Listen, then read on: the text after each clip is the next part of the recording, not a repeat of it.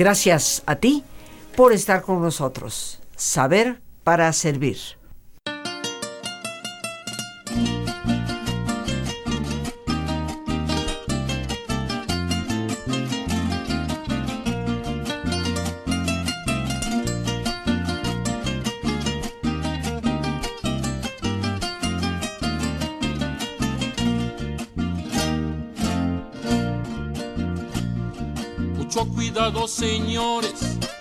La muerte anda lista. En el panteón de Dolores ya nos tiene una fosita para los compositores y uno que otro periodista, licenciados y doctores, todos están en la lista. Tucu tucu tiki taka, que recanija calaca, cuando menos lo pensamos nos hace estirar la pata. Yo me le escapé una vez, pero por poco y me atrapa. Jueves Cultural, queridos amigos, y por supuesto, coincidiendo con estos días, nuestras tradiciones. ¿Qué mejor que explorar el cómo, el dónde, el desde cuándo, el por qué? Y hemos titulado a nuestro programa el día de hoy, Tradición de vida porque desde una perspectiva personal siento que con esta feliz celebración de Día de Muertos estamos celebrando la vida, la vida de aquellos que estuvieron con nosotros, la vida que de acuerdo a un sinfín de creencias perdura, la vida propia nuestra. Y hoy nos acompaña en este jueves cultural la licenciada Ana Piñó Sandoval. Ella estudió antropología social en la Universidad Iberoamericana. En 1980 empezó a dedicarse al cine documental, especialmente al cine etnográfico o antropológico, como investigadora, guionista y correalizadora. Paralelamente se ha desempeñado también como pintora, ilustradora y escritora. Ha expuesto en distintas exposiciones individuales y colectivas. Como autora ha publicado una novela corta, ensayos sobre cine documental y antropología en los años recientes. Eh, nuestras gracias a la licenciada Ana Piñó, que hoy nos está acompañando en este jueves de cultura, que lo estamos dedicando a nuestra tradición de vida, o sea, la celebración del Día de Muertos. Ana, Bienvenida al programa, muchas gracias por estarnos acompañando, por haber aceptado nuestra invitación y por traernos todo tu conocimiento desde la antropología de dónde, cómo surge esta hermosísima tradición que tenemos los mexicanos. Pues yo encantada de estar aquí, eh, muchas gracias.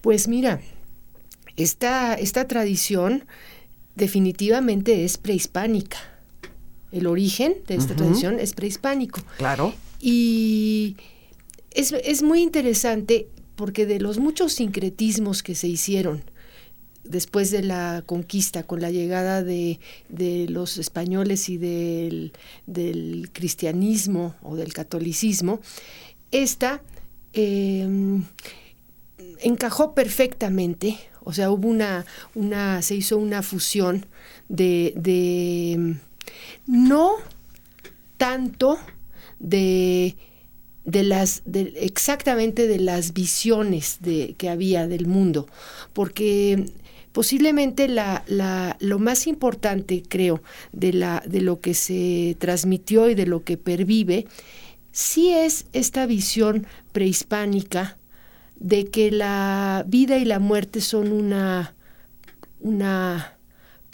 unidad inseparable y que la muerte está presente en la vida y, la vida en la muerte, ¿no? Claro. Y, esa, esa, esa visión em, pues pervive, ¿no?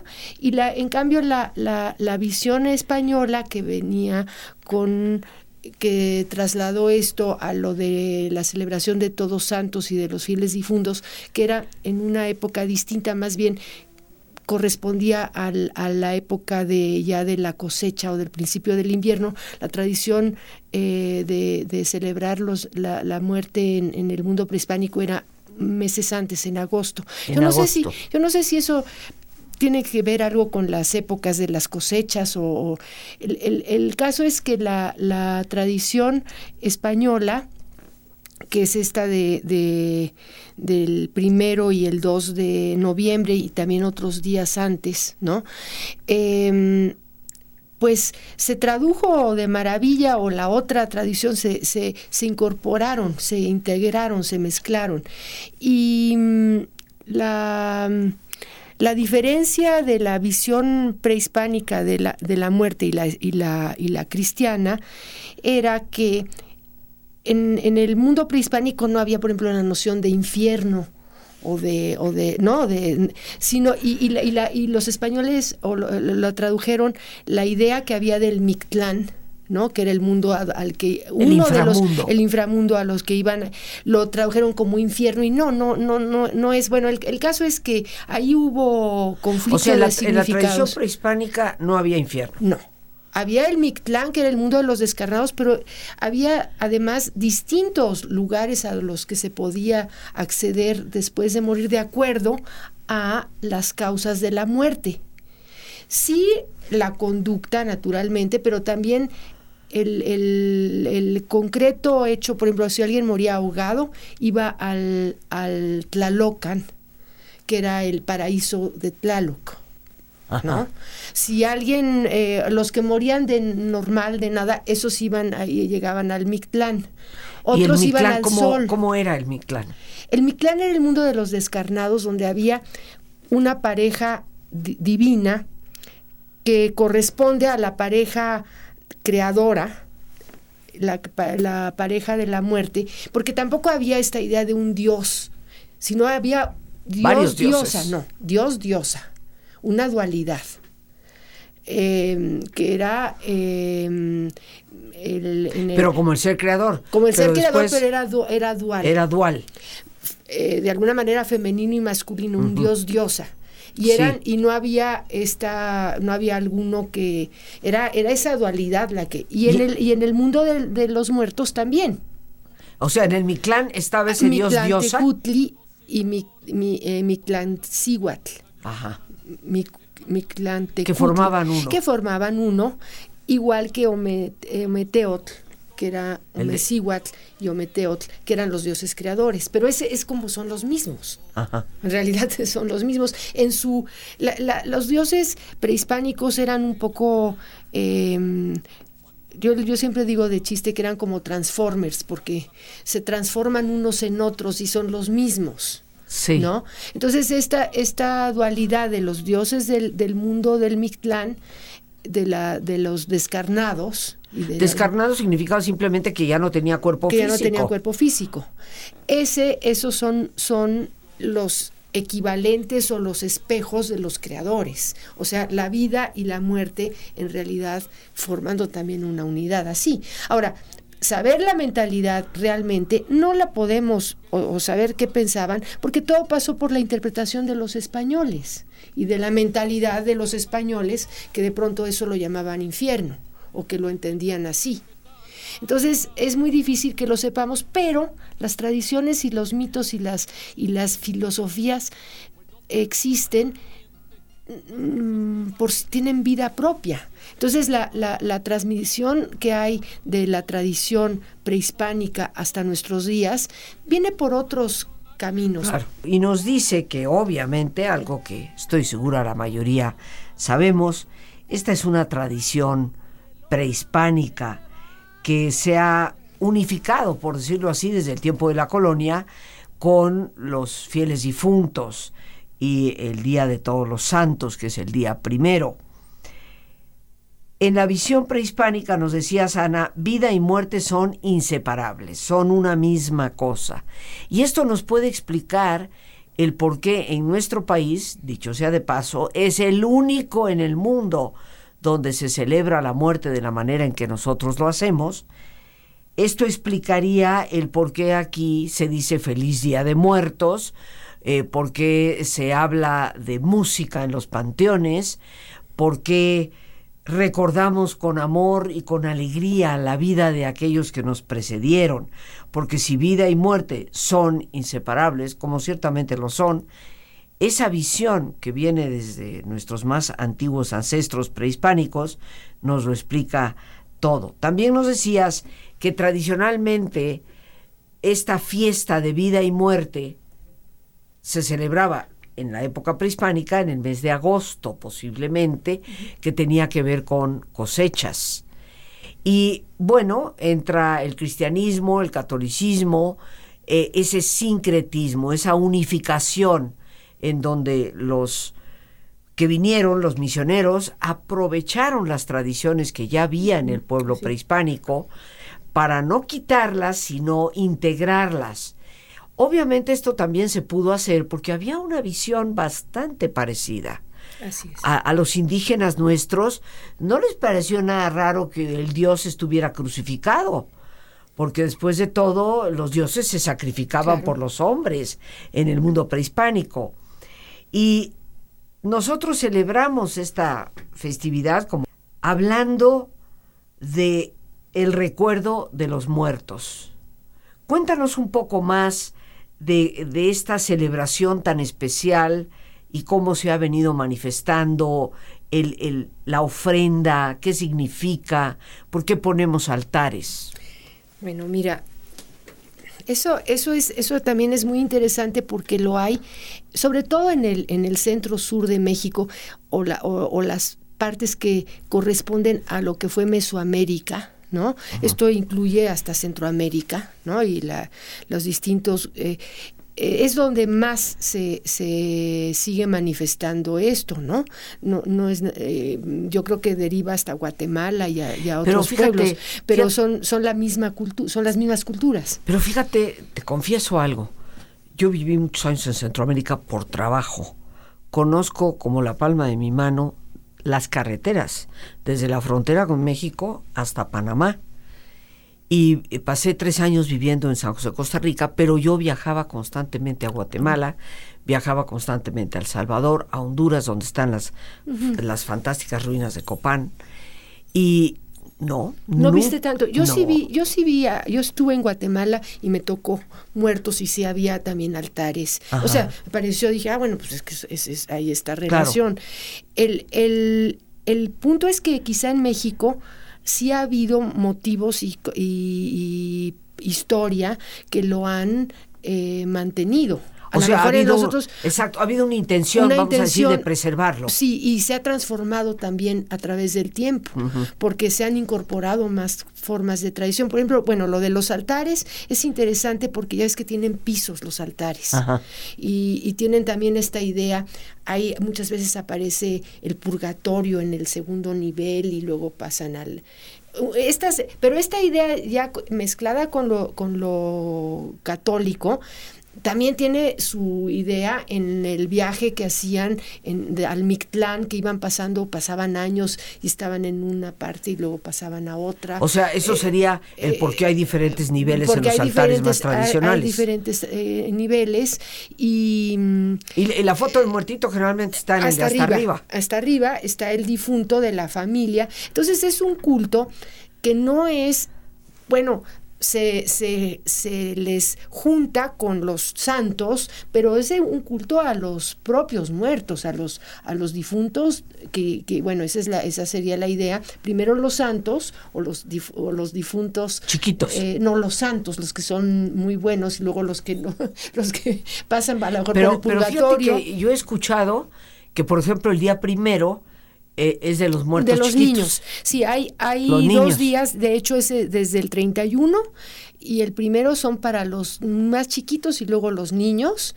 Y van y esos van junto con los con todos santos, pues porque son santitos también verdad y que también están en el limbo. Ya ya quitaron al limbo del, de la iglesia ya no hay limbo entonces ya ese escalón ya no queda.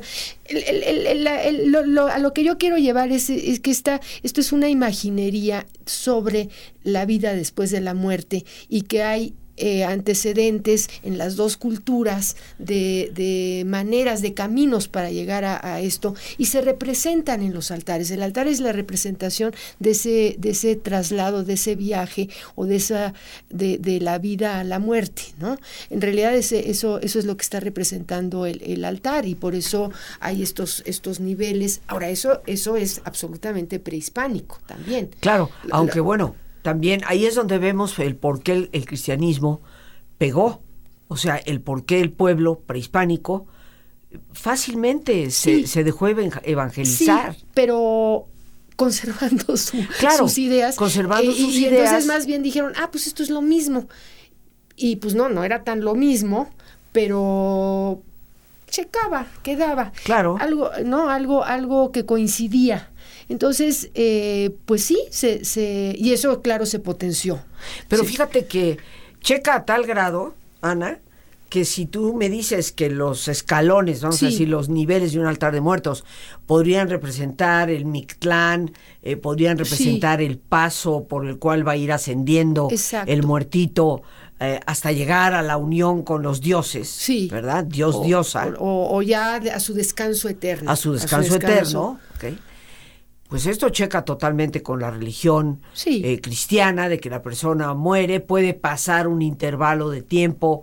Antes eh, hablaban del limbo, yo nunca creí en limbo, lo, lo digo porque es, en contra de la razón. Y a mí las cosas que van en contra de la razón no me gustan para nada. Eh, o sea, como una criaturita de, de, tres días de nacido porque no lo bautizaron, va, va a permanecer en la nada yo soy creyente en Dios y no creo en ese tipo de Dios que hiciera semejante tontería, ¿no? O sea que nunca creí en el limbo. Pero vamos a decir, hay un nivel de paso que en la tradición cristiana católica se llama el purgatorio. Así es. Y eventualmente la idea es que se llegue a la luz eterna. Entonces ahí vemos la, relación que existe entre una y otra. Entonces quizá fue, bueno, eh, se, adoptaron estas ideas porque en algunos aspectos eran mejores o, parecidas, más, o más, este, estimulantes para, para imaginarse cómo sería el paso después de la en, la muerte, ¿no? Entonces pues todo eso es, es lo que lo que pervive ahí aunque no lo sepamos aunque no lo tengamos este así claro y lo sepamos y lo hayamos estudiado. O sea, es el trasfondo de la tradición, aunque se haya perdido porque obviamente se destruyeron muchos códices prehispánicos y los que tenemos de hecho fueron escritos después de la colonia. Así es, y ya y ya con la interpretación, o sea, ya cambia. Por eso no lo, no lo sabemos, pero ahí está. Entonces, entonces yo creo o creo que es posible cuando hacemos estudios o análisis de las cosas y de la y, las tratamos de descubrir qué son, que sí encontramos este em, eso también nos revela los, los, los, orígenes de esas ideas o de esas concepciones. Bueno, yo creo que aunque no hay nada escrito, el hecho de que el Día de Muertos aquí se celebre con música, con fiesta, Así es. con, vaya, la comida sí para el muertito, pero la que se los ah, come son los vivitos. Sí, pero, pero también porque se cree que los muertos vienen y huelen y prueban y oyen y todo como, como, los vivos. O sea, es un momento en el que pueden... Pero la alegría, vamos a decir, tan típica de nuestras fiestas de muertos, no existe en ninguna otra parte. No. Eh, me contaba unos amigos que tengo en España que en España el Día de Muertos es verdaderamente muerto, o sea, la gente va con cara larga, todos vestidos de negro, el panteón en un silencio mortuorio, y claro, cuando ellos vienen aquí y ven música dentro de los panteones, colorido hasta decir basta, pues obviamente eso tiene que venir de lo prehispánico. Eso sí. Y además eso pues eso es una, es una fuente de energía para la vida. Claro. Esa, esa celebración. Listos para nuestro ejercicio ya de relajación. Pues vamos a nuestro ejercicio y pues una calaverita como tema de reflexión no podría faltar. Así que te pido que te pongas cómodo y si te es posible hacer el alto completo total, qué mejor que cerrar tus ojos y en una posición cómoda con tus ojos cerrados Toma conciencia de tu respiración. del entrar y salir del aire en tu cuerpo, imaginando cómo al inhalar, así como llevas oxígeno a tus células, inhalas también serenidad para tu mente. Al exhalar, así como tu cuerpo se libera de toxinas, tu mente se va liberando de todas las tensiones y todas las presiones. Respira profundamente. Relaja tu cuero cabelludo, tu frente, tus párpados, tus mejillas, todos los músculos que cubren tu cabeza, toda la piel que cubre tu cara.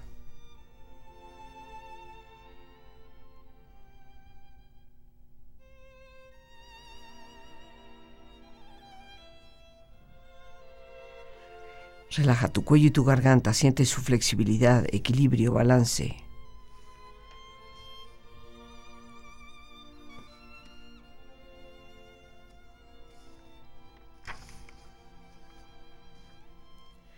Relaja tus hombros, branos, brazos y manos, así como tu espalda.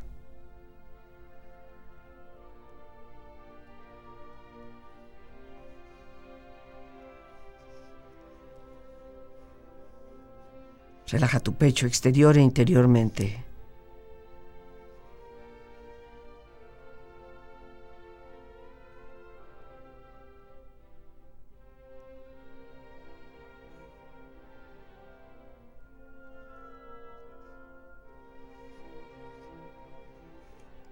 Relaja tu abdomen exterior e interiormente.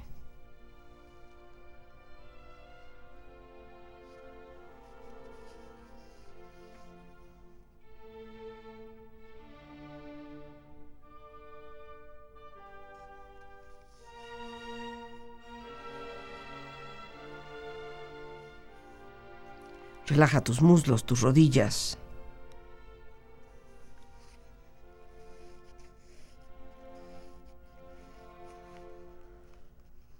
Relaja tus pantorrillas y tus pies.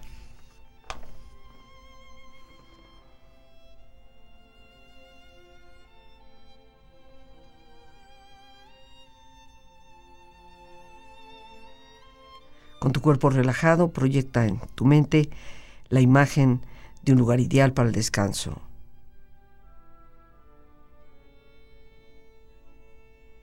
Una escena de belleza y paz.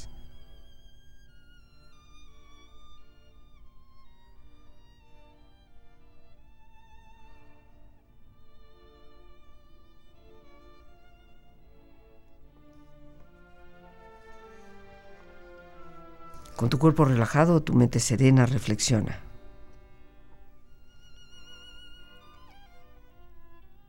Por las calles empedradas de los pueblos mexicanos, ofrendan para los muertos decorando los portales. Coloridas las paredes de los montes y los llanos. Merodea la calavera, merodea entre los mortales. Entre el tiempo desgraciado se abre paso la Catrina, levantando al rico, al pobre y al borracho de la esquina.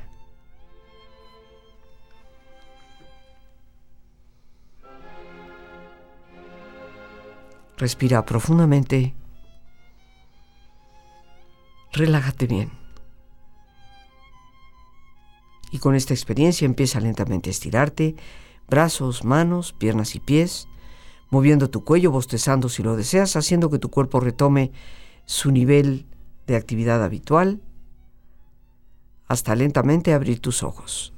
Ojos abiertos, bien despierto, muy a gusto, bien descansado y en perfecto estado de salud, sintiéndote mejor que antes.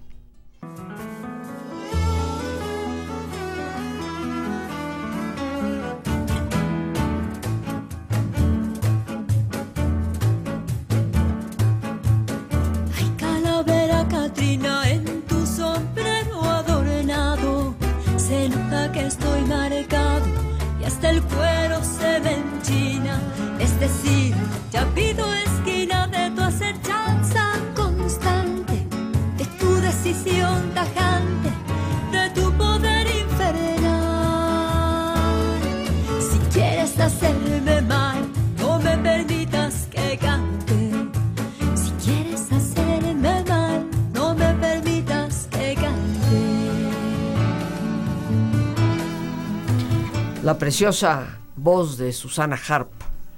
Tradición de vida. Eso es el Día de Muertos en México. Y comentábamos aquí entre bambalinas con nuestra invitada. Yo en lo personal, y se lo he dicho, no me gusta para nada la celebración de Halloween, porque ahí sí siento que no es una celebración de vida. Creo que es una celebración de una muerte eh, deformada, de una muerte que, que causa terror, de una muerte que nos asusta y comentábamos, Ana, precisamente cómo nuestros niños, pues los ves en los panteones con sus padres, eh, lavando la tumba, cantando, comiéndose las viandas que han llevado. Y, y, también los vemos en los entierros, los niños van a los entierros. En cambio, en las tradiciones ajonas, los niños son sobreprotegidos en relación a la muerte, cosa que a mí me parece no adecuada, no formativa para la realidad. Y por eso para nosotros es una tradición de vida. Tú dices que claro, el Halloween se ha ido eh, metiendo poco a poco y me hablabas hasta de esta tradición. Pues mira, yo lo que veo es que el, Halloween, bueno, quiere que, tiene que ver con, eh, es una fiesta previa a Todos Santos, también era una cosa religiosa, pero también es, se supone que es algo muy antiguo de la época de los celtas. De los celtas en, Irlanda y Antes del cristianismo y que, se adopta luego en Roma y o, un poco en, la, en esas regiones. Bueno, más que todo en la Britania ocupada por Roma. Sí. O sea, Britania que abarcaba. Bueno, eh, eso, eso es lo que se supone que es. Yo no he estudiado eso mucho más, ¿no? Pero es una tradición que en Estados Unidos también se convierte y se vuelve algo, y que se vuelve también algo muy típico y, y tradicional en Estados Unidos. Y pues estando tan cerca de eh, físicamente nosotros Estados Unidos. Y de, de los días también tan, tan, seguidos. esto estos días previos a, los Todos Santos, que es el, que es lo de los niños, la, celebración de los niños, eh, pues bueno, se, se ha ido incorporando, se ha ido mezclando, y yo siempre les digo, claro, esa es una teoría personal, que esas calabazas que tienen caras de brujas o de duendes, posiblemente hayan salido de aquí para allá eh, de alguna manera. porque la calaverita de nosotros también es una calabaza o un chilacayote. ¿verdad? Que los niños salen y, pedían, ya tampoco no lo hacen tanto, deme mi, mi calaverita y decían un verso, una como oracioncita. Antes había una oracioncita de mi calavera. Claro. La idea de, la, de mi propia calavera. Y te pedían dinero. ¿no? Y eso yo me acuerdo que eh, lo había, yo misma hice mi, mi, calavera de niña, o sea, había esto mucho, pero eso se parece tanto a la, a la otra calabaza, con la, con la cara de, bruja, que pues ya se, también ahí se hizo una, Una, fusión. Y, podríamos pensar que los niños aquí cuando pedían la calaverita era precisamente el día 1 y el día 2. Exacto, porque era lo de los niños. Exacto, ahora los empiezan el 31 por el Halloween. Por el Halloween. No, y pedían, no, y pedían desde el 31, pues sí, porque era lo de los niños. No sé, ahora, ahora sí, eso como que se pierde ahí, cómo se fue juntando y cómo se fue mezclando. Ahora, y, hay que reconocer que el Halloween también tiene esos aspectos humorísticos que comparte la celebración de muertos de México, que está llena de, humor. O sea, en, la, en, la, en, la, celebración de muertos hay muchísimo. Todo eso que también ha ido evolucionando o transformándose, ¿no? Eh, pues coincide. Entonces, de nuevo ahí a lo mejor estamos ante un nuevo sincretismo, una nueva... Y, bueno, y tenemos que reconocer que el cine ha influenciado en México muchas cosas que se volvieron luego tradiciones, como los mariachis que no se oían y que les metieron trompetas, trompetas cuando empezaron en el cine, que los micrófonos no captaban el sonido y pues dijeron, ah, pues métanle unas trompetas. Y entonces ya se volvieron así los mariachis, ese es el origen del... del porque el, el, grupo que había antes no tenía trompetas. Es una cosa que provocó el cine por necesidades técnicas. Entonces, y suenan padrísimo. Y se, volvió padrísimo y ya se adoptó. Entonces, porque yo me vuelvo a declarar que el Halloween ve los aspectos eh, más oscuros. Tú usaste la palabra exacta, más oscuros de la muerte. Cuando la muerte en todo caso es paso a la vida, si eres creyente, eh, actual, cristiano, católico, y si no eres creyente, pues es una celebración de júbilo recordando a los que ya se fueron. Las gracias a Dios por este espacio que nos permite compartir a nuestra invitada, licenciada Ana Piño, y a ti el más importante de todos, una vez más, gracias. Muchísimas gracias por tu paciencia al escucharme y por ayudarme siempre a crecer contigo. Que Dios te bendiga. Ya nos tiene una fosita para los compositores y uno que otro periodista, licenciados y doctores, todos están en la lista. Tucu tucu tiki taka, que recanija calaca, cuando menos lo pensamos, nos hace estirar la pata. Yo me le escapé una vez, pero por poco y me atrapa. enseña el cobre, tampoco hace distinciones.